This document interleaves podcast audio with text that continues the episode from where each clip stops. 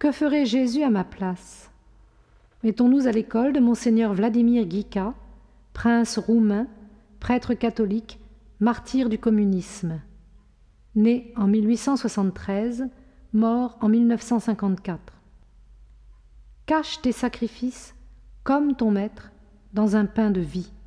Si tu sais mettre Dieu dans tout ce que tu fais, tu le retrouveras dans tout ce qui t'arrive. Jésus nous dit, pour te sauver, j'ai pris ta forme, prends la mienne maintenant, c'est ton tour. Dieu est doux, Dieu est humble, non point seulement l'homme Dieu, mais Dieu lui-même, en lui, car il a montré par là ce qu'il était. Dieu est doux, Dieu est humble, parce que l'amour infini ne saurait être autrement, et qu'il est pour lui plus grand, plus inouï, plus divin qu'il soit ainsi fait. Être dur et altier, ce n'est pas aller seulement contre l'enseignement formel de notre Maître et contre l'âme de nos frères, c'est ne pas ressembler à Dieu, ne pas le voir, ne pas le comprendre.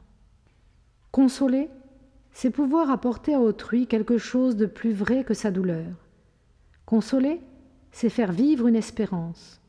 Consoler, c'est laisser voir en nous, à celui qui souffre, l'amour de Dieu pour lui. Il prenait cette résolution.